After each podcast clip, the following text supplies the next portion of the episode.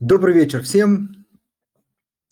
А, сегодня у нас 24 января, 18.00 а, по Москве. Сегодня у нас будет а, эфир, посвященный Китаю. Чуть позже представлю гостя, хотя, я думаю, многие уже смогли ознакомиться с нашим анонсом. Но все же, давайте потихонечку собираться буквально там 2-3 минутки, какие-то вводные слова скажу и будем начинать. А, для тех, кто нас слушает э, в записи, напоминаю, что у нас есть э, телеграм-канал «Газпромбанк Инвестиции». Обязательно приходите к нам, подписывайтесь, не пропускайте наши, э, ну, по крайней мере, на мой взгляд, интересные эфиры. Участвуя онлайн, у вас есть возможность задавать вопросы, которые я обычно во второй части э, адресую, адресую нашим гостям. Собственно, таким образом вы можете принять непосредственное участие э, в обсуждении темы. А, также э, всех клиентов благодарим за пользование нашим сервисом Газпромбанк Инвестиции. Кто еще не пользуется, обязательно скачивайте приложение, открывайте брюский счет. В самом приложении вас также ждет много Э, полезная информация э, и аналитического характера, и различные подборки э, тематические, которые позволяют более качественно совершать инвестиционные операции. Ну что, давайте потихонечку переходить к теме. Пару слов, наверное, про Китай в плане инвестиционных перспектив.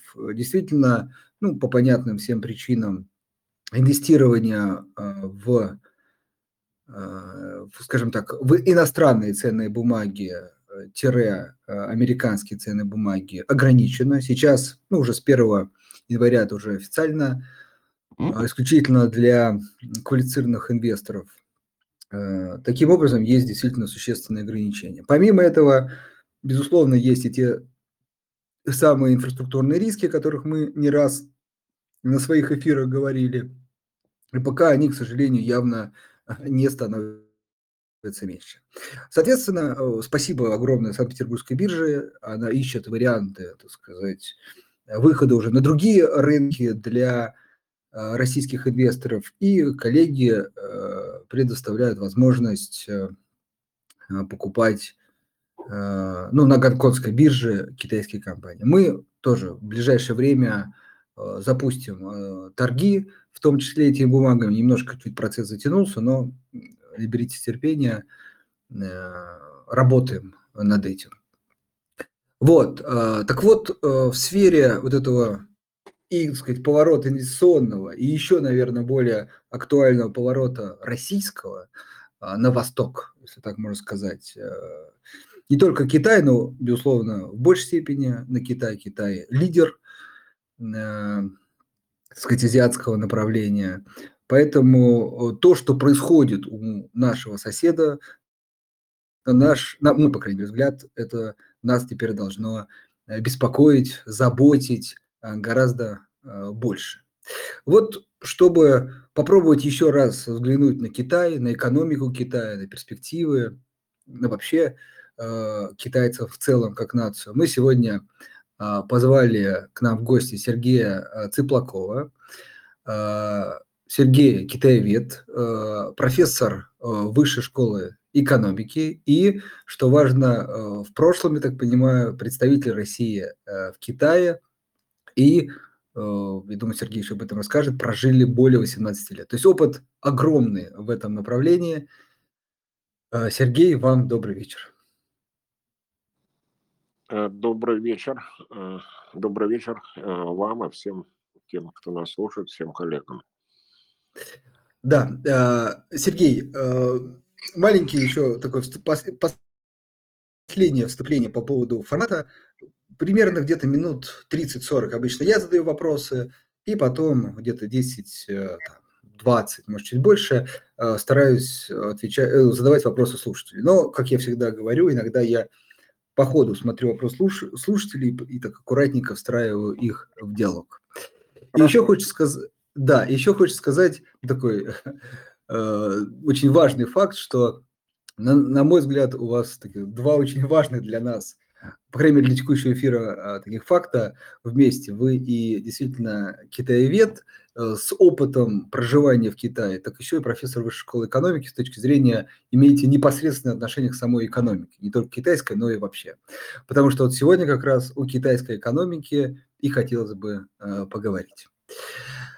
Ну, наверное, э, первый вопрос такой.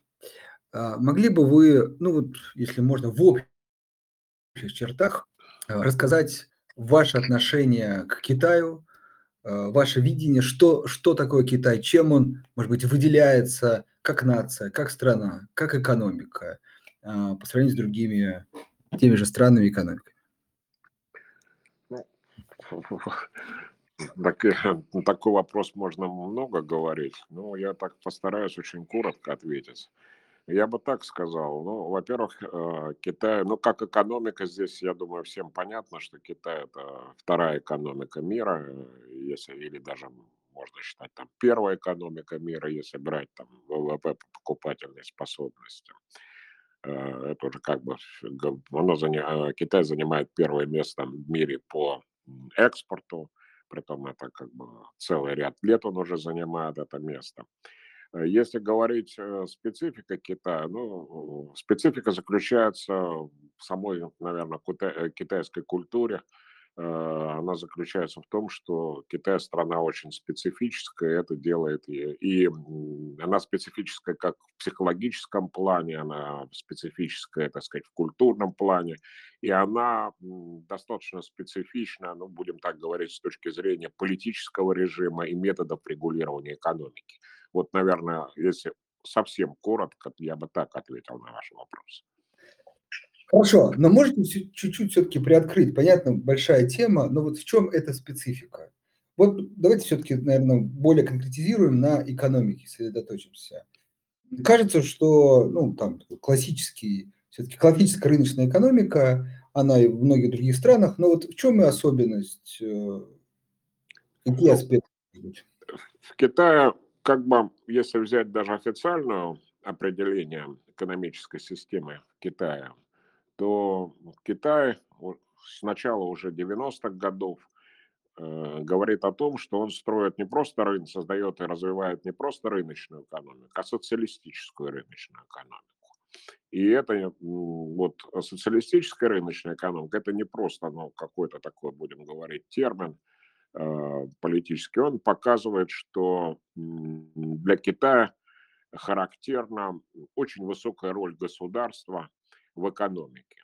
Ну, может быть, это как бы термин социалистический, он маскирует немного это, потому что вот э, высокий уровень государственного вмешательства и высокий уровень, э, так сказать, э, роль, высокая роль государства – она была характерна не только для периода Китайской Народной Республики, то есть когда у власти находилась и сейчас продолжает находиться Коммунистическая партия Китая, но э, она была, э, вот эта вот специфика была характерна для Китая э, на протяжении практически, ну, всей, будем говорить, истории нового времени Китая. Новое время Китая, но в Китае считается от Первой опиумной войны, от Нанкинского договора, то есть от начала 40-х годов еще 19 века. За это время Китай предпринял несколько попыток, ну, разной степени успешности осуществить модернизацию. Но если мы посмотрим развитие экономической жизни в Китае, развитие экономики Китая, процесс модернизации Китая, то мы увидим, что вот высокая роль государства, она была характерна всегда. И эта ситуация, она сохраняется и в настоящее время. А, Сергей, уточню такой очень э, важный вопрос. Вот, э, наверное, то, что э, Китай, китайская, китайская власть, да, играет большую роль в экономике, это ни для кого не секрет. Но тут очень важна именно социальная история. Поясню. То есть, может быть, я пропустил, может быть, меня поправите, но все-таки кажется, что вот есть так называемые социальные обязательства. Вот я недавно как раз про, например, Аргентину смотрел передачу. Вот, ну, как пример, там очень сложно, например, уволить человека. Ну, то есть практически невозможно.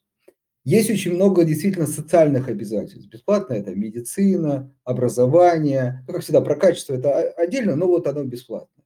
Очень много социальных дотаций, там, субсидий. То есть вот это действительно как бы социальность. То есть я к тому, что высокая роль государства это не всегда равно очень много социальных льгот. Это просто то, что государство активно как бы участвует в экономике. При этом, может быть, скажем так, э, там, самые незащищенные, как обычно, слои и не сильно от этого защищены. Вот все-таки Китай – это больше про регулирование экономики или действительно э, социальных вот благ там становится больше и больше и больше? Ну, по крайней мере, вот одна из историй, что и пенсии там не у всех, э, как такая одна из информаций, но есть и они небольшие. То есть все-таки кажется, что вот именно реальных социальных благ там на самом деле не так и много. Э, в Китае, э, если брать Китай, речь идет о именно высокой роли государства в регулировании экономики. В отношении социальных благ, ну, с пенсиями вопрос сложный, он решается постепенно, они действительно небольшие. Что касается медицины, она платная. Вот, то есть здесь вот социальный пакет, который предоставляет китайское государство, ну, говоря, рядовым членам китайского общества, он невелик. Поэтому, когда мы говорим о высокой роли государства, это прежде всего подразумевает высокую степень государственного вмешательства в экономику, в регулирование экономики. Хорошо, вот это как раз хотел бы уточнить. Тогда следующий вопрос. Все-таки э, при вот такой конструкции Китай, ну, опять же, на мой взгляд, хотя с этим, мне кажется, сложно спорить, совершил действительно очень существенный рывок э, в, в самом экономическом развитии, в увеличении доходов населения, города выросли, инфраструктура, ну, действительно, сложно не заметить. Вот, э, на ваш взгляд, э, в чем главная заслуга Китая в этом? Что, какие факторы способствуют и, может быть, продолжают способствовать вот такому действительно экономическому росту? Ну, с моей точки зрения, велика была заслуга, конечно, Дэн Сяопина, если говорить, так сказать, о личностях. Э, была очень э, высока заслуга Дэн Сяопина и в том, что Дэн Сяопин, он как бы шел от жизни. Он, э,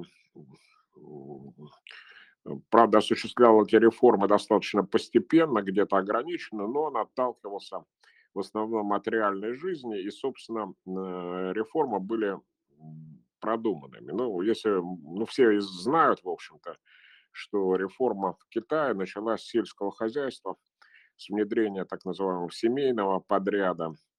Э, но ведь здесь Дэн Сяопин тоже не придумывал эти формы. Ну, Дэн Сяопин, я имею в виду, может быть, коллективный Дэн Сяопин, там был не один Дэн Сяопин. Вот. А он не придумывал эти формы. Он брал то, что уже было, как бы предлагалось самим народом. Он шел от народной практики. Это раз.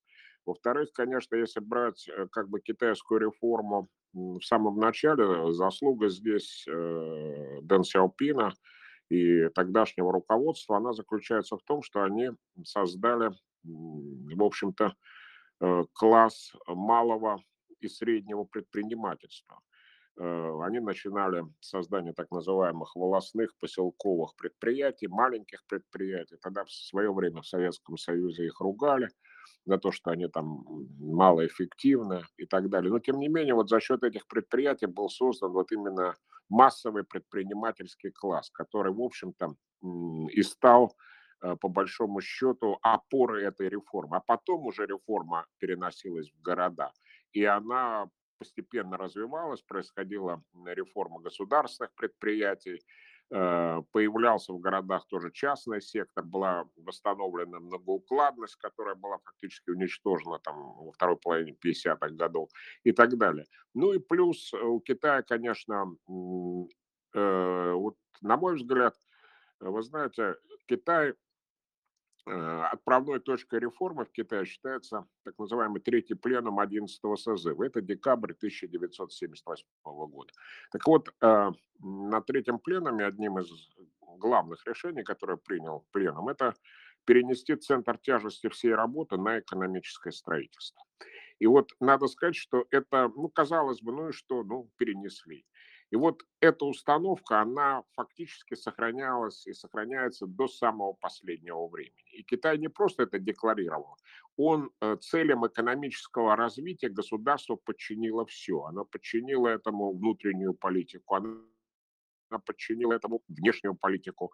То есть все силы были брошены на экономическое развитие. Ну, были, конечно, естественно, естественно, благоприятные условия, потому что тогда население было молодое, население достаточно, был огромный приток э, новых э, рабочих рук в экономику. Китай удачно воспользовался процессом глобализации, который протекал там в 90-х годах, в нулевых годах уже 21 века. Вот совокупность всех этих факторов, она и позволила Китаю добиться, ну, будем прямо говорить, огромных успехов в экономическом развитии за сравнительно короткий период времени. Да, действительно, успехи очень впечатляющие. А, Сергей, еще один вопрос на эту тему. А, вот ну, разные есть мнения, немножко даже иногда полярные, но все-таки хочется прояснить. Вот действительно вы сказали про реформы, про, про концентрацию именно на экономическом росте, если я правильно понял, это ну, вот как раз условно там объем роста ВВП в первую очередь. Даже не социальные какие-то блага реформы, а вот именно рост экономики. Но все-таки, вот и вы как раз затронули глобализацию, и еще часто называют как именно а, ну, глобальные инвестиции, в первую очередь со стороны там, США, Европы, как вот классический такой перенос э, производственных мощностей в Китай, где действительно очень, может быть, ну, как бы благоприятная почва была до этого. Как раз реформы, как раз ставка на рост экономики. Вот э, как вы считаете, понятно, что там, история не знает сослагательных наклонений, но все-таки, вот смог бы Китай так развиться, если бы не, был бы не было бы вот этого периода глобализации, Китай как бы развивался бы, ну, исходя из только своих э, внутренних ресурсов? Ну, я думаю, что, наверное, ну, действительно, история не знает сослагательного наклонения. Я думаю, что темпы Э, развития Китая были бы существенно ниже.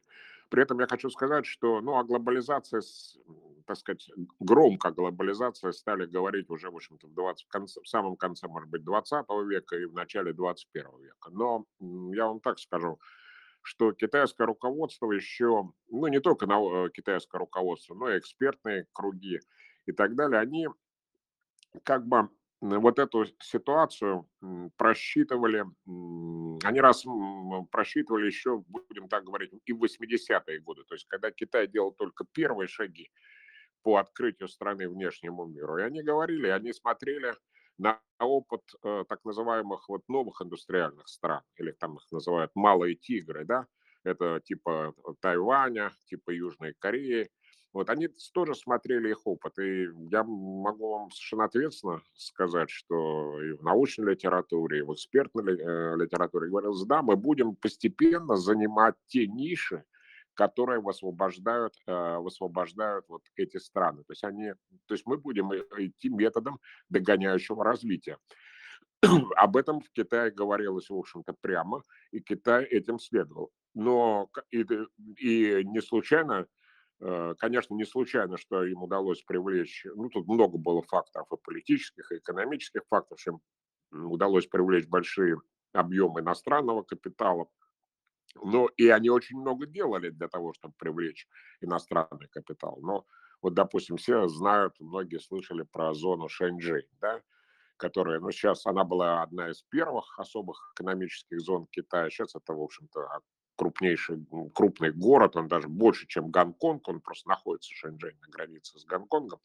Так э, э, ведь э, когда Китай, да, очень удачно подобрали место этой зоны, допустим, прямо на границе с Гонконгом, но там ничего не было, это была рыбацкая деревушка. Но я взял Шэньчжэнь просто для примера, но сколько государств вложило в то, чтобы развить там инфраструктуру, чтобы создать благоприятные условия для этих иностранных э, инвестиций. То есть нельзя сказать, что вот э, там иностранные инвестиции прямо-таки ломанулись в Китай с самого начала. Этого не было. Потому что, допустим, если мы возьмем, скажем, там первое десятилетие реформ, мы увидим, что, ну, 80-е годы прошлого века, мы увидим, что приток инвестиции, да, было, но в основном это были инвестиции китайцев, проживающих за рубежом. Э, и приток инвестиций ну, в количественном выражении был не так, может быть, не такой, может быть, большой. А потом уже, особенно вот в конце 90-х годов, в начале 2000-х годов, нулевых годов, тут э, объем инвестиций усилился. И, конечно, э, то, что Китай присоединился к ВТО, хотя Китай, в общем-то, пошел на значительные уступки Э, в процессе переговоров с ВТО, эта ставка себя оправдала, потому что Китай, ну, можно сказать, на все 100% использовал э, фактор своего членства в ВТО для того, чтобы резко повысить свой экспорт и создать благоприятные условия для привлечения иностранного капитала. Хорошо. То есть, если я правильно понял, то действительно совпало одно с другим, и я считаю, действительно заслуга китайских властей – это создание условий как раз благоприятно для того, чтобы эти инвестиции и как бы развивались, и страну развивали. А, окей, тогда такой следующий вопрос, мне кажется, логично вытекающий из того, что мы сейчас обсудили. Вот текущий Китай, текущая повестка, и даже, может быть, немножко заглядывая вперед, она а, совпадает вот с этим экономическим вектором, который был выбран ранее? Или все-таки э, вектор начинает как-то менять направление? Я бы сказал, что ну, обстановка, если брать экономическую обстановку, она, э, конечно, поменялась. И, в общем-то, не случайно, допустим, тот же Си Цзиньпин э, в последнее время все время говорит о периоде невиданных за сто лет изменений. Первый раз вот эта фраза период э, невиданных за сто лет изменений, она была сформулирована Си Цзиньпином еще в 2019 э, году, как раз, простите, в 2017 году, сразу после 19 съезда КПК он так сформулировал. Ну что ими и китайцы о чем говорят? Что произошло резкое изменение внешних условий. То есть в целом внешние условия для развития Китая они имели очень большое значение. В 90-е годы, в нулевые годы в целом были благоприятны. Сейчас э, ситуация поменялась, и э, мы видим острое соперничество между Соединенными Штатами с одной стороны, Китаем с другой стороны попытки Соединенных Штатов э, не допустить э, выхода Китая на лидирующие позиции э, в мировой политике, в мировой экономике. Это как бы очевидный факт, это, в общем-то, все видят. И в этой связи меняются как бы и приоритеты внутреннего развития. Потому что если, допустим, мы посмотрим решение последнего 20-го съезда Компартии, который состоялся в октябре уже теперь прошлого года, мы увидим, сколько там э, говорится о безопасности. И э, перед этим, перед съездом принималась программа 14 пятилетки и принималось так называемое стратегическое видение развития Китая до 2035 года. И вот в этих документах и на съезде все время подчеркивалось, что безопасность является предпосылкой развития. То есть раньше, конечно, тоже уделялось э, внимание безопасности, но сейчас ему уделяется кратно больше внимания. При этом под понятие безопасности там ну, тоже она как бы всесторонняя безопасность должна быть. То есть имеется в виду энергетическая безопасность, имеется в виду продовольственная безопасность и так далее, и так далее, и так далее, и так далее. То есть вот этот вопрос э, безопасности и развития, он сейчас стал как бы перед Китаем. Это от, отличает, конечно, ситуацию от той, которая была, скажем, ну, в нулевые годы. То есть сейчас внешние условия менее благоприятны для Китая. Это раз. Второй момент э, заключается, на мой взгляд, в том, что э, Китай но есть вот, мы начали, мы начали наш разговор о том, что о социальном измерении. И э, на самом деле мы видим, что вот те достижения, которые Китай достиг, они во многом, э, ну, если называть вещи своими именами, были достигнуты за счет э, колоссальная, ну, если хотите, эксплуатация, что ли, огромного труда э, китайского народа. И надо сказать, что вот именно система социальной защиты, система вот социальных служб, она в Китае недостаточно развита. И вот сейчас стал вопрос, если государство говорит о том, что мы должны развиваться преимущественно за счет э, внутреннего потребления, мы не можем полагаться только на экспорт, э, то значит, э, возникает вопрос о том, чтобы развить вот эти социальные институты потому что без э, вот этих систем социальной защиты, то есть придать государству социальную направленность. Э, от этого будет зависеть, э, об этом, от этого будет, собственно, зависеть э, и скорость, и вообще вектор дальнейшего развития. И, допустим, там в начале 21 года, к столетию Коммунистической партии Китая, Си Цзиньпин с большой такой помпой торжественно объявил о том, что Китай ликвидировал абсолютную бедность. Но абсолютную бедность это вот там, сколько там, полтора доллара в день, да? Но я сейчас не буду обсуждать, там ликвидировано, не ликвидировано, ну, ликвидировано. Но это не значит, что Китай вообще ликвидировал бедность относительную бедность. И это сильно сдерживает э, развитие экономики. Поэтому вот для Китая сейчас э, реформа Китая, э, экономическая реформа и вопрос о развитии Китая, они стали гораздо сложнее даже, чем э, это было, скажем, там, в 90-е годы прошлого века, чем в начале нынешнего века.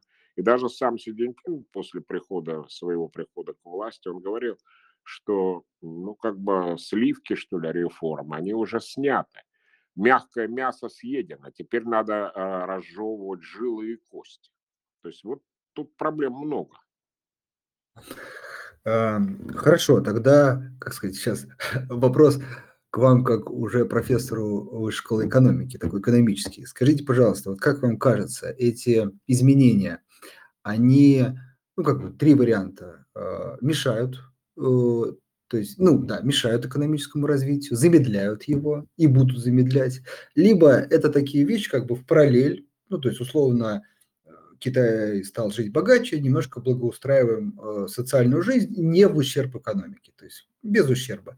Либо наоборот даже может быть как-то способствовать э, какому-то даже экономическому развитию, ну может быть за счет какой-то более такой социальной защиты населения, более уверенности в будущем, может быть, даже какой-то инвестиционной активности.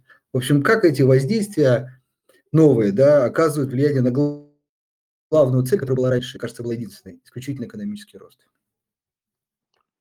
С моей точки зрения, Китая, в общем-то, нет альтернативы. Э, вопрос заключается в том, что необходимо ну, если выражаться экономическим э, термином, то необходимо повысить долю конечного потребления, именно потребления домохозяйств в экономическом росте. Без этого у Китая будущего нет. И необходимо дать людям уверенность в завтрашнем дне, потому что Китай, ну, так сказать, мы видим, что Китай сталкивается с очень серьезными проблемами. И одна из этих проблем – это сокращение прироста населения. А в текущем году, вот буквально на прошлой неделе, Государственное статистическое управление Китая заявило о том, что в Китае произошло сокращение населения. При этом сокращение населения в Китае фиксируется второй раз за всю историю КНР. Первый раз это было в 1961 году.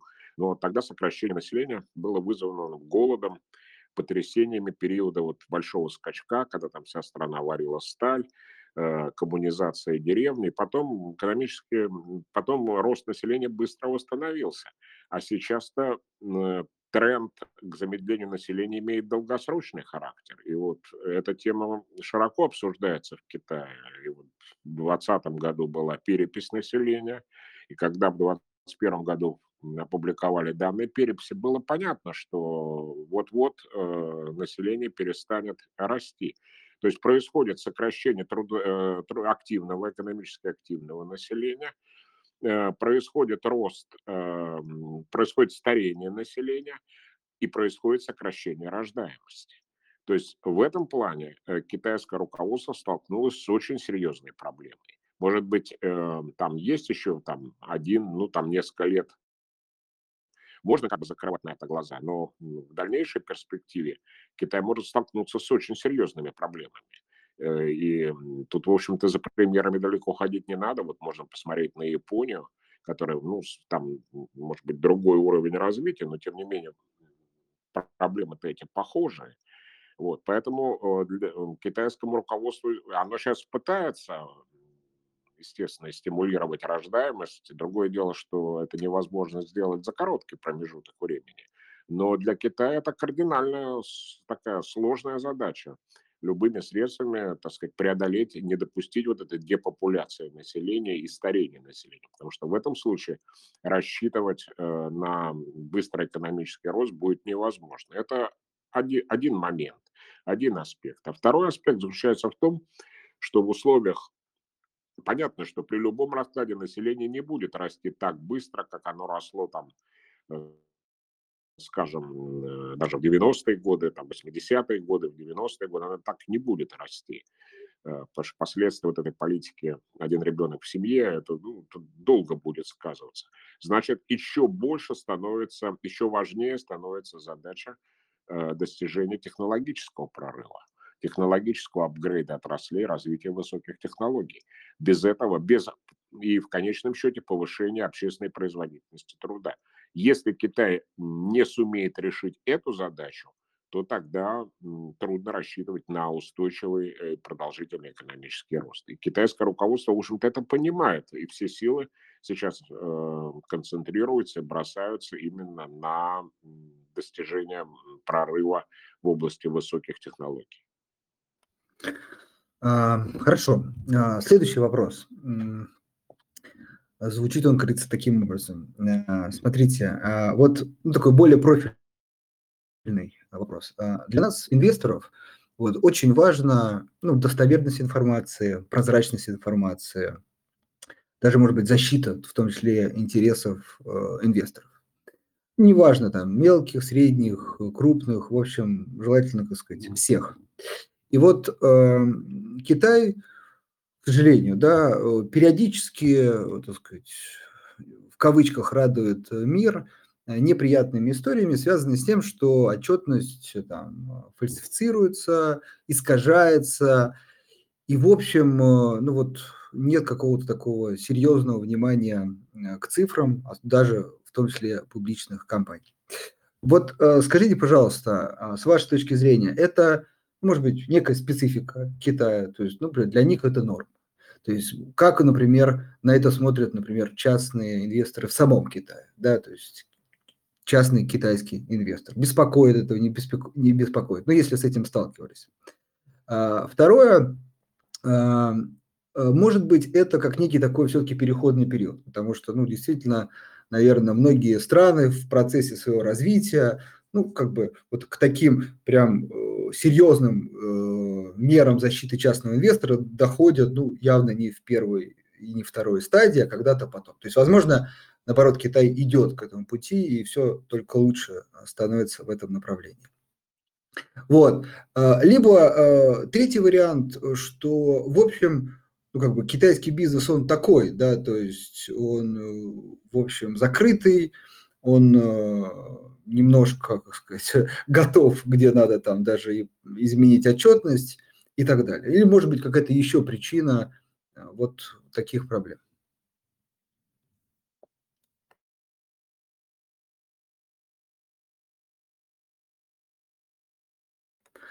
А, Сергей, у вас, если что, микрофон только не включен. Да, алло. Да. Да, угу. вот. Э, ну, вы имеете в виду корпоративную отчетность? Да, да, ну, в первую очередь, корпоративную отчетность, да. Это вопрос, ну, здесь давайте так, а, я бы так сказал. Во-первых, давайте а, все-таки мы говорим, вот а, вы начали как бы нашу передачу, и вы говорили о том, что действительно там российские инвесторы получили доступ к инвестированию на бирже Гонконга. Я правильно понимаю? Да. Вот. Но будем так говорить, если все-таки биржа в Гонконге, э, хотя Гонконг официально там часть Китая, это не совсем Китай. ну, я не то, что он не Китай, но биржа в Гонконге это совсем, это все-таки отличается от биржи в Шанхае, скажем, от биржи в Шэньчжэне. Э, то есть я имею в виду э, те биржи, которые действуют э, ну, на территории континентального Китая. Смотрите, Сергей, я только уточню. Биржа, безусловно, отличается, но компании там-то китайские. Я понимаю. Угу. Но я хочу сказать, что вот мы пока говорим о, и российские инвесторы получили доступ к бирже в Гонконге. И биржа в Гонконге, вообще законодательство в Гонконге, оно ориентировано на английское право. Вот.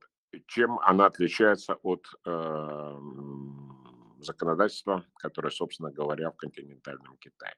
Прозрачность, э, прозрачность э, Э, прозрачность эм, компаний, которые включены в листинг на иностранных биржах, мы сейчас говорим об этих компаниях, которые включены, это большой вопрос. И вы знаете, что, допустим, э, э, этот вопрос очень серьезно обсуждался между Соединенными Штатами и Китаем, потому что были, так сказать, вопросы искажения отчетности, отсутствия и недопуска, так скажем, э, компаний, э, проверяющих компании к реальной, ну, к полному объему отчета. Это, эти вопросы существуют. Тут как бы я... Но думаю, что э, постепенно Китай будет двигаться, ну, китайские компании в данном случае, будут двигаться все-таки в направлении более предоставления более прозрачной отчетности. Они становятся международными, они выходят как бы на мировые рынки, они формируют свои бренды, которые уже сформировались. Э, вот. И я думаю, что постепенно этот процесс э, будет развиваться, то есть более прозрачным. Э, хотя сейчас, хотя сейчас эм, конечно, тут вопросов много. Я не случайно вот спросил, о каком, если мы возьмем как бы вот ту ситуацию, которая внутри Китая, ведь почему, допустим, китайские банки э, не склонны, скажем, кредитовать э, предприятия, ну, не государственные, будем так говорить, не государственных форм собственности, особенно предприятия там, ну, небольшие, там, скажем, среднего бизнеса. И правительство все время говорит, что вот вы давайте, а вы обязаны, надо там э, кредитовать. Ну, потому что это очень рискованно. Зачастую это, так сказать, как бы кредитование, все, что связано там, скажем, особенно с малым бизнесом, это дело очень рискованное и зачастую абсолютно непрозрачное. То есть непрозрачное. То есть вот эта проблема для Китая реально существует.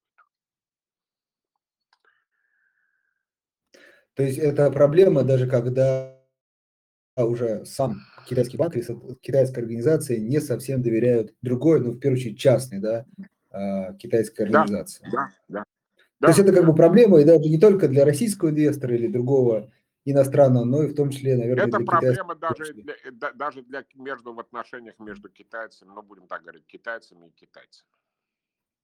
Понятно. Ну, то есть, получается такое, из-за этого, я думаю, некий фокус больше на госкомпании. То есть, они э, уже более приоритетные, э, более им доверяют, даже не, ну, не столь, что отчетность, столь, что просто стоит за ними государство, да? Ну, да, ну, конечно, есть, как бы, ну, будем так говорить, Huawei не государственная компания. Ну, э, Huawei формально она не является, это коллективное предприятие. Или там, допустим, Alibaba, она не является государственной компанией Маюнь, э, Джек Ма, он много раз говорил о том, что я никогда не брал там государственных денег. Там, или Tencent, он тоже не является государственным. Есть, конечно, крупные э, негосударственные компании, а вот э, основная масса, так сказать, частных компаний, особенно небольших, ну, это, в общем-то, есть тут определенные риски. И сами даже ну, Угу. Ну, понял, я уточню. То есть, либо крупный частный бизнес, совсем уж крупный, да, либо, соответственно, лучше госкомпания. Хорошо. Да. Э, тогда э, финальный от меня вопрос, э, прежде чем мы перейдем к вопросам слушателей. Вот, как сказать, к третьей части того, что мы о вас писали, я хочу обратиться к тому, что вы жили в Китае и, важно, были торговым представителем. Вот тоже интересно, я думаю, что, и, может быть, все-таки частный бизнес, представители частного бизнеса нас слушают или будут слушать. Вот при э, взаимодействии с Китаем, с китайскими компаниями, с китайцами. Понятно, что, наверное, много аспектов, но основные. В чем их особенность вот с точки зрения, может быть, бизнес-взаимодействия? Что нужно учитывать? Какие, может быть, подводные камни?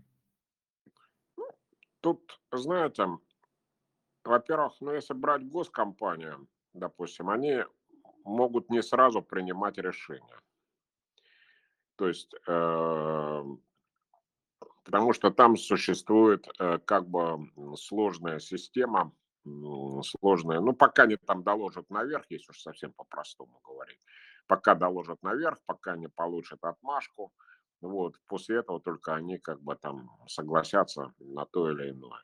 Если брать частный бизнес, ну, здесь, конечно, желательно все-таки какие-то справки про эту компанию тоже наводить. Но я не к тому, чтобы там пугаю от того, чтобы не вести дел с китайским бизнесом. Нет, совсем у меня таких мыслей нет. Но, тем не менее, конечно, желательно, э, желательно все какие-то справки об этой компании наводить. В принципе, это все достижимо, но для этого надо овладеть э, китайским интернетом, можно найти, ну, хотя бы самые первичные материалы о той или иной компании, посмотреть вообще, где она зарегистрирована, какой ее основной капитал, кто является учредителями этой компании и так далее, и так далее. Вот, чтобы потом не возникало вопросов, а вообще кто это такие. Вот. У меня был один случай ну, такого полуанекдотического плана. Ну, когда я еще был торгпредом, там мне написала одна российская компания, что мы заказали в Китае консервированные там огурцы, по-моему, э, грибы э, консервированные. Ну, значит, вот мы получили эти грибы, ну, какую-то там пробные эти грибы, но они оказались, в общем, не то, что мы заказывали. Ну, и мы, мы там написали как бы китайским коллегам, те говорят, нет, а, мы посылали именно то, что вы заказывали. Когда я говорил, что нашим, ну вы пришлите назад, говорит, а мы грибы съели. Ну вот, чтобы не возникало вот так, так, такого рода вопрос. То есть это как бы момент э, очень важный. Э, это, конечно, наведение хотя бы каких-то элементарных справок о партнере, потому что, как вы сами понимаете, Китай страна большая, э, предприятий в Китае много, и надо смотреть, в общем, что это из компании, там, с какой вы имеете дело, что она из себя представляет. Это я имею в виду тем, кто ведет конкретный бизнес, что-то покупает, допустим, в Китае или э, что-то пытается продать. Если вы пытаетесь что-то продать в Китае, ну, здесь э, я могу только одно сказать, что это всегда не так просто. И, э, ну, я не беру сейчас в данном случае там нефть или что-то тут крупные компании, я имею в виду наш отечественный средний бизнес, мелкий бизнес. Вот. И э, в любом случае, если вы пытаетесь что-то продать, надо, конечно, закладывать определенный бюджет на продвижение вашего товара, вашего, вашей продукции в Китае, потому что конкуренция на китайском рынке, она очень большая, в том числе и вот в сегменте, будем так говорить, импортных товаров. Ну, а если что касается общения с китайскими партнерами, ну, я думаю, здесь, знаете, надо проявлять просто элементарное уважение, не надо как бы ложиться, условно говоря, под китайцев, и не надо, в общем, стараться прикинуться больше китайцам, чем вы являетесь на самом деле, но в то же время ни в коем случае нельзя, конечно, свысока смотреть на своих Э, китайских партнеров. Вот это, на мой взгляд, иногда бывает, и это обычно приводит в общем, к самым негативным последствиям. Ну, примерно так, что вопрос это очень большой, конечно, на него так сложно ответить, ну, в очень э, сжатой форме. Да, понимаю. А, ну, спасибо, в принципе, вполне такой объемный ответ. Ну что, переходим к вопросам. Единственное, а, тут сразу говорю, вопросы немножко из разных направлений вполне себе такие, я смотрю, тут уже острые вопросы. Вот Максим вам персонально, как всегда, добрый вечер. Просят нас не избегать этих острых вопросов, но попробуем. Вот, действительно, а, много их. Ну, давайте начнем. А, так, вот первый вопрос, ну и прям сразу, как сказать, э, сложный вопрос, но, мне кажется, нервирующий не только Россию, Китай, но и весь мир. Хотя, может быть, кто-то даже об этом не думает. Но все-таки э, противостояние, вы говорили, США и э, Китая. Вот э, как считаете, понятно, это все очень субъективно, но коль спрашивают, может ли это перерасти во что-то такое очень неприятное, какой-то там реальный конфликт, вот, военный конфликт, или все-таки, там, на ваш взгляд, это в большей степени будут экономические такие противостояния? Ну, теоретически, конечно, это может перерасти и в военный конфликт. Но думаю, что больше пока это будет э, экономическое противостояние. И эти страны очень тесно между собой связаны. Вы знаете, я не буду сейчас там называть вам цифры статистики там и так далее. Это легко уже можно посмотреть в интернете, там объемы торговли, объемы э, китайских инвестиций в Америку, которые вот, ну, вплоть до последнего времени росли. Вот я вам другой пример приведу. Вот у меня офис был недалеко, ну, относительно недалеко от американского посольства. Я время от времени, вот когда на работу ехал, проезжал мимо американского посольства, я всегда обращал внимание, ну это было до ковида еще, вот я обращал внимание на огромную толпу, которая стоит э, для получения виз в Соединенные Штаты. Я уже не говорю о том, с какое количество молодых китайцев получили образование в Соединенных Штатах. Если вы э, будете работать, ну, допустим, там с китайскими, крупными китайскими банками, какими-то инвестиционными компаниями. Большая часть молодых сотрудников получила образование в США. Но есть, правда, еще Австралия много, но в Соединенных Штатах большинство. То есть здесь э, как бы вот связи, и много китайцев имеет вид на жительство в Соединенных Штатах. То есть вот контакты в этом плане между двумя странами, они достаточно тесные. Здесь не надо закрывать на это глаза. Возможность обострения китайско-американских отношений, она возможна. Ну, если дело дойдет до конфликта вооруженного, дальше, я думаю, уже нечего будет обсуждать, потому что обе державы ядерные, и что там останется, не хочется обсуждать. Да, кажется, уже не важно. Хорошо. А, идем э, дальше. Тут, тут несколько вопросов, дорогие слушатели, если можно, для экономии времени чуть объединю.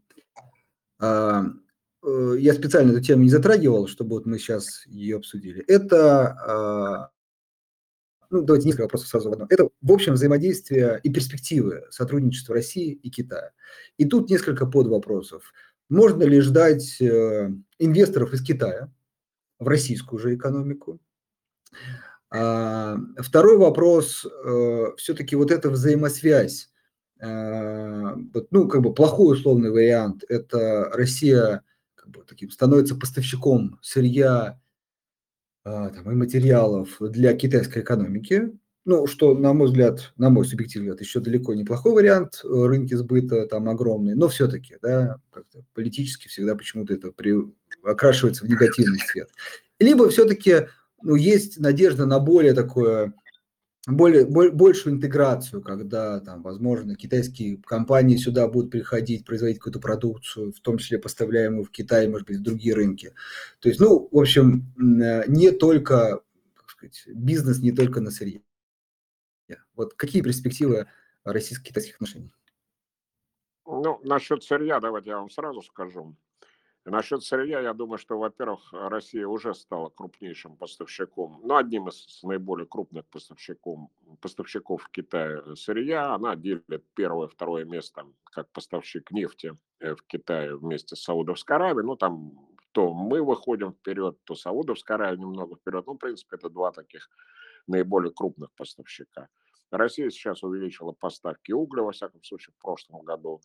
И она где-то вышла, по-моему, на второе место. А, в закупках угля Китаем уступает только Индонезия. Вот, Россия увеличивает поставки природного газа как по трубопроводу Сила Сибири, так и жиженного природного газа, в том числе вот по линии Ямал-СПГ, где сидят китайские в том числе участвуют и китайские инвесторы в этом проекте. Э, поэтому, если говорить, э, Россия традиционно является крупным поставщиком металлов в Китае, это никель, это палладий. Вот, поэтому в этом плане тут как бы у России есть определенная ниша. Вы, ну, последнее время там появились, э, так сказать, надежды и возможности расширить экспорт сельскохозяйственной продукции. Я сейчас не беру рыбу. Рыба, она традиционно всегда была крупной статьей российского экспорта в Китай. Другое дело, там во время ковида китайцы вводили ограничения, сейчас они вроде как бы их сняли. Но речь идет о поставке зерновых, речь идет о поставке масличных культур, растительного масла, речь идет о поставке некоторых мясных товаров, Э, то есть здесь определенные возможности есть. Но, в принципе, сама база торговли, я имею в виду структура торговли, э, российского экспорта, во всяком случае, мне кажется, если быть на почве реальности, то вот в такой ну, краткосрочно обозримой перспективе, там, диапазоне, скажем, 3-4, там, до 5 лет, я думаю, она кардинально не изменится. Теперь, что касается китайских инвестиций в Россию. Я как бы, если позволите, значит, вот э, тут бы так сказал, ну, э, вложение, скажем, в нефть, э, я как бы выношу за скобки. Это политические. Это, в общем-то, и в Китае там работают крупные государственные компании, и, в общем-то, под каждое соглашение практически китайцы настаивали, я думаю, будут продолжать настаивать на том, э, чтобы были как бы какие-то квази-гарантии там или ну, квази... Ну, да, государственные гарантии, да. Да, угу. либо государственные гарантии, либо какой-то квази-межправительственное соглашение, ну и так далее. А вот если посмотреть как бы другие э, сферы, я бы тут так сказал, э, я бы тут привел просто вот мнение китайских коллег, с которыми приходилось общаться на этот счет, вот они как говорят, что мы, конечно, заинтересованы в чем? Эм, ну, мы заинтересованы либо э, инвестировать э, в товары, которые можно потом экспортировать на какие-то еще более крупные рынки, либо э, эм, инвестировать в те отрасли, из которых осуществляется импорт в Китай, ну, чтобы быстрее отбить объемы инвестиций и быть спокойными за вот эти вот поставки. Если говорить, э, ну, естественно, что кроме этого, ну, китайские компании, они, э, в общем-то, я имею в виду крупные, там, типа Хайера, э, они, конечно, ну, вкладывали в такие сферы, как там, бытовая электротехника, там, стиральные машины, там, холодильники. Вот. Китайские автомобили, да, сейчас в моменте они тоже, в общем-то, ну, как бы потребны. И здесь, правда, упирается, упирается в платежеспособный спрос на самом внутреннем российском рынке. Но вот что, если говорить как бы, Россию долгое время рассматривали в Китае как предполье Евросоюза как такая вот ну, страна, предполье, так условно говоря, промежуточный такой переходный мостик э, к Евросоюзу. Ну, тут, я думаю, не надо сейчас комментировать. Понятно, какие у нас отношения с Евросоюзом. И здесь, я думаю, конечно, китайские инвесторы будут смотреть, как это все будет развиваться дальше, какие возможности здесь открываются. В принципе, в условиях вот такой вот э,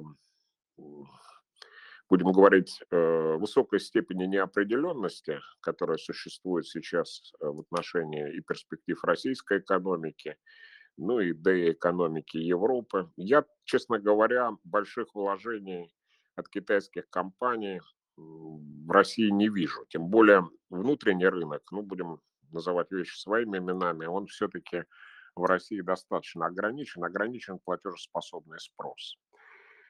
А, и в моменте я, конечно, какого-то существенного притока китайских инвестиций в Россию не жду. А вот э, ну, с автомобилями здесь как бы надо считать, потому что что будет более выгодно? Возить сюда просто комплекты отверточные их собирать, либо возить готовый автомобиль. Здесь, возможно, китайцы как-то развернут. Хотя, вот я говорю, если мы посчитаем физически таких объемах, то есть в штуках, то ввоз китайских автомобилей в Россию не так уж и велик. Вот, поэтому я пока вот в этом плане не жду каких-то прорывов именно на инвестиционном фронте, пока ситуация как-то не определится и окончательно вот успокоится. Вот примерно как-то так. Понял. Ну, я от тебя, может, немножко добавлю, что думаю, вот как раз если с автотранспортом, то это тоже вопрос нескольких, может быть, государственных э, гарантий, стимулирований и, как следствие, может быть, немножко ограничений ввоза там, э, готовой продукции. Ну, собственно, как это было реализовано с западным автопромом. Такое некое привлечение и стимулирование э, сбора этого внутри страны. Хорошо, э, идем дальше. А, вопрос э, от Максима следующий. А как э, вы оцениваете возможность наращивать э, свои мощности?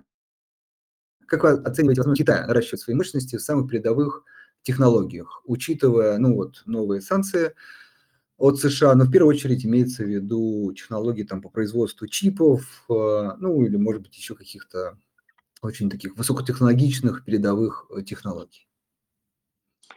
Для Китая последнее решение Соединенных Штатов, которое были приняты в октябре, являются очень болезненными.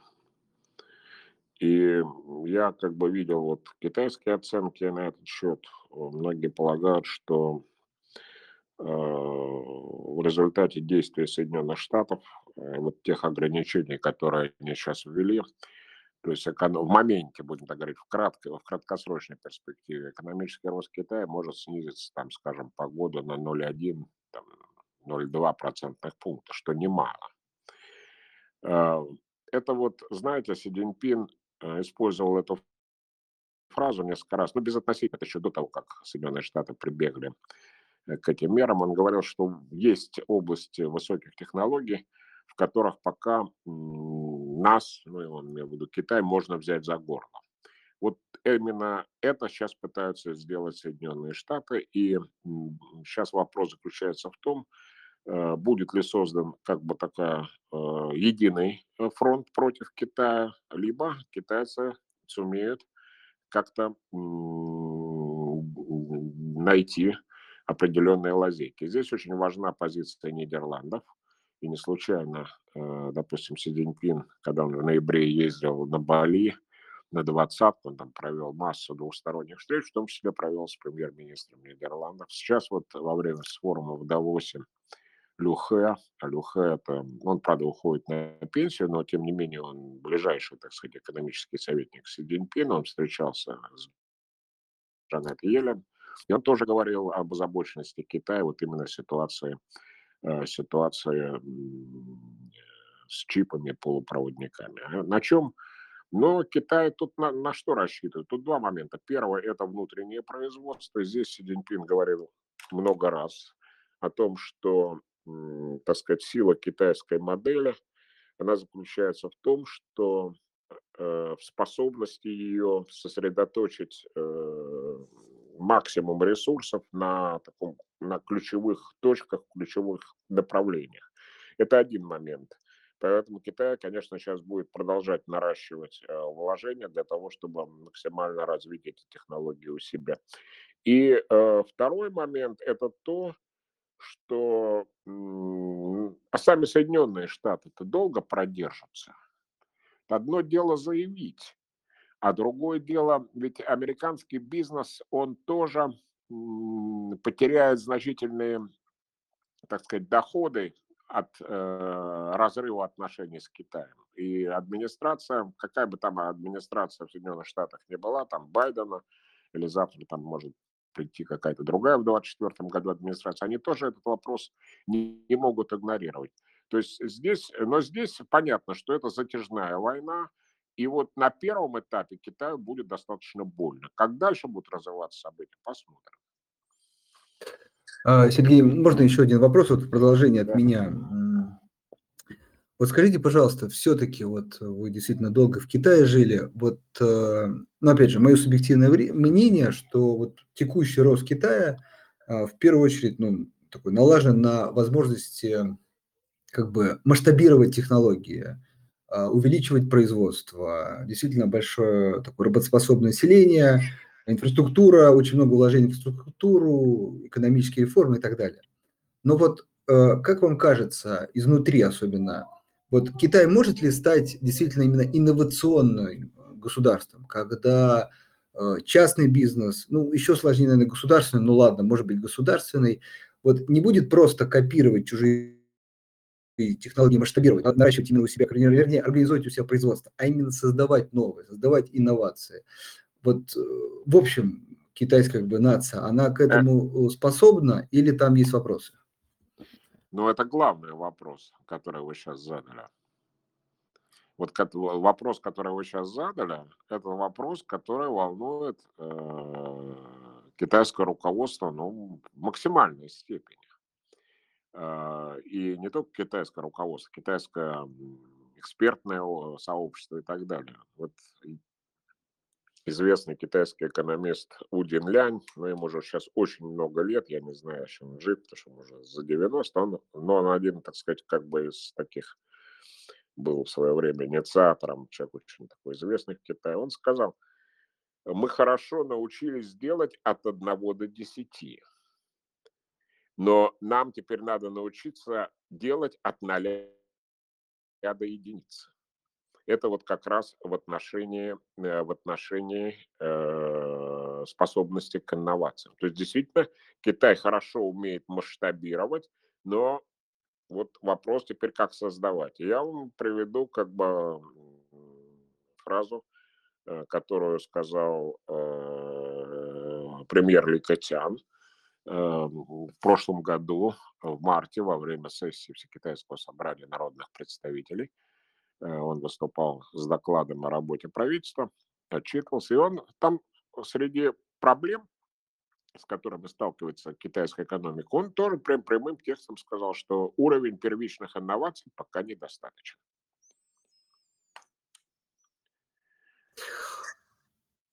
Ну, все-таки, может быть, продолжай. Я, а продолжение, классик... но я вам хочу да. что сказать. Здесь тоже в Китае как бы есть э, два подхода. То есть все понимают, что проблема есть, она признается. Теперь возникает вопрос, как ее решать. Есть э, как бы два подхода. А, один подход – это решать ее, ну, понятно, что будут большие государственные вложения там в развитие науки и техники, в research and development, э, прежде всего в развитии базовых исследований и в развитии прикладных исследований. Но здесь возникает вопрос, решать через э, как бы, ну, через государственные каналы, либо решать э, путем развития частного, частной инициативы, частного предпринимательства. Вот здесь, на мой взгляд, пока китайское руководство окончательного решения не приняло. Но если рассматривать э, как бы логику действия Си Цзиньпина и логику действий китайского руководства последнего десятилетия, то, конечно, вероятность того, что они пойдут на такое безоглядное развитие частной инициативы, мне представляется маловероятным. Максимально это как бы сочетание частной инициативы и государственной, государственной поддержки, государственного вмешательства, не знаю, как это точнее назвать. И вот здесь э, ключевой вопрос Э, будет ли найдено, вот э, я думаю, что, скорее всего, будет именно вот этот сценарий реализован, но здесь вопрос какой? Здесь необходимо найти, ну, как бы оптимальное сочетание того и другого. Вот это главный вопрос. Пока на него ответа нет. А, да, понял. Я единственное хотел добавить, вот я не раз встречал, как сказать, э, такое, ну, для ответа на этот вопрос ссылка на то, что вот, ну, такой, как бы, показатель инновации. Это часто количество патентов, количество научных публикаций и что-то вот еще вот э, связанное ну, с этим. Понятно. И действительно, да, и действительно там Китай, ну, прям как бы из года в год растет и чуть ли уже в некоторых аспектах не обгоняет США. Но с другой стороны, как мне кажется, вот именно доведение этих Э, истории да, научных исследований до реализации, вот, кажется, пока хромает. Вот э, как вы все-таки считаете, вот эта вот э, патентная история и публикация, это действительно показатель инновации или все-таки там не все так однозначно? Ну, я тут небольшой специалист, это надо понимать, что в этих патентах. Вот, я тут как бы себя тоже не переоцениваю. Но я бы так сказал, что да, я тут согласен с вами, что вопрос заключается... Сама по себе количество публикаций еще ни о чем не говорит. Ну, то есть она о чем-то свидетельствует, но этого пока недостаточно. Вопрос именно вот стоит во внедрении этих инноваций в их наличии и внедрении. Вот это главный вопрос. Вот здесь, так сказать, э, то есть то, что э, на государственном уровне, конечно, вопросы развития высоких технологий, вопросы развития науки и техники являются безусловным приоритетом. И то, что Китай существенно нарастил в последние годы э, вложения в research and development, в этом нет сомнений. Сейчас по, так сказать, э, доле э, в research and development Китай приближается к уровню стран OECD, то есть ОС. Но Китай пока сильно отстает, э, допустим, в базовых исследованиях. Вот здесь отставание от Соединенных Штатов очень большое. Конечно, в абсолютных цифрах, да, Китай, конечно, большая экономика. Но если брать вот относительно ВВП, Китай пока сильно отстает от Соединенных Штатов. Да и второй момент – это вот возможность, э, насколько вот эти, конечно, на местном правительстве там создаются везде эти зоны ускоренного развития технологий. Там они будут, э, говорят, что мы будем создавать благоприятные условия для стартапов и так далее. Но насколько это сработает, здесь, как говорил Дэн Сяопин, практика единственный критерий истины. Да, кстати, вот третий критерий, действительно вспомнил, это инвестирование в там, research and development. Тут тоже Китай растет. Но окей, то есть, как сказать, много чего э, создают, этот вопрос, будут ли плоды этого. Хорошо, а, наверное, все-таки финальный вопрос. Вот э, тут слушатель задал даже три, если я можно, суммирую их. Все-таки действительно время у нас заканчивается. Вопрос следующий, тоже такой достаточно классический, но хочется ваше мнение услышать. Про то, что Китай а, был такой экспортно ориентированной экономикой, наращивал мощности, производственные мощности в этих направлениях и, ну, как бы уперся. Вы тоже про это говорили. А, сейчас вроде бы, как говорят, о, в первую очередь, в первые очередь на как бы, концентрацию на внутренней, внутреннего потребителя. И вот тут даже объединю еще с одним вопросом, даже вспоминается Япония с тоже с таким неким, э, в первую очередь, экспортно ориентированным направлением и рост за счет этого. Вот э, нет, нету риска того, что вот эта переориентация на внутреннего потребителя, э, ну, либо не получится, либо будет очень долго, а, параллельно этому часть мощностей, например, западные компании будут переносить в соседние государства, например, в Индию. Сейчас Индия действительно там показывает э, большой экономический рост. То есть будет, наоборот, отток вот этих э, мощностей. И э, все это может привести к тому, что будет, опять же, такая некая Япония 2.0 или что-то. Но, в общем, страна, достигшая какого-то уровня развития, дальше уровень развития резко замедляется и, в общем, ну, может быть, и растет, но не больше, например, там, роста мирового ВВП. Я коротко отвечу на ваш вопрос. Значит, э, сразу, так сказать, с последней части, если можно, такой вариант не исключен. Его полностью исключить нельзя. И я могу вам, ну, как бы ответственно сказать, ну, безотносительно моих там личных взглядов на то, возможно это или нет, я хочу сказать, что эта тема вот в экспертном сообществе Китая очень активно обсуждается. Когда я вот жил и работал в Китае, мы часто меня приглашали на такие, ну, такие дискуссии, не, неформальные дискуссии, в том числе в Народном университете Китая, это известный большой э, университет, где мы с китайскими коллегами обсуждали такие перспективы. Китай очень внимательно, кстати, смотрит на опыт Японии, э, потому что, ну, я уже говорил в начале, что Китай, э, что Китай в определенном смысле как бы он шел и идет по пути догоняющей модернизации. Он, и многие Э, многие, так сказать, вещи, которые были вот э, в Южной Корее, там на Тайване, в той же Японии, они в Китае тоже применяются. Поэтому Китай, вот этот вариант считается самым негативным из всех возможных, но его не исключают полностью, то есть эта возможность есть. Что касается оттока капитала и переноса производств, ну, здесь, знаете, здесь тоже, здесь надо понимать, о каком капитале идет речь, и о каких, вернее, даже не о каком капитале, а о каких отраслях идет речь. Понятно, что трудоемкие отрасли, они будут постепенно из Китая уходить. Притом э, будут уходить не только иностранные инвесторы, но и китайские компании будут постепенно переносить э, производство в другие страны. Ну, допустим, уже сейчас э, многие компании, я имею в виду китайские даже компании, не только иностранные, они переносят, допустим, производство во Вьетнам. Это понятно, потому что там дешевле рабочая сила. У Китая, правда, остаются другие преимущества. У него очень хорошая инфраструктура, у него как бы налаженная транспортная логистика, у него налаженная система субпоставщиков, налаженные вот эти цепочки. То есть тут э, как бы это чисто такой экономический вопрос. И здесь бояться нечего. Китай, с другой стороны, заинтересован. И, кстати, вот если мы посмотрим последнее решение правительства, Э, и там партийного государственного руководства в отношении экономики, задача привлечения иностранного капитала, она по-прежнему остается.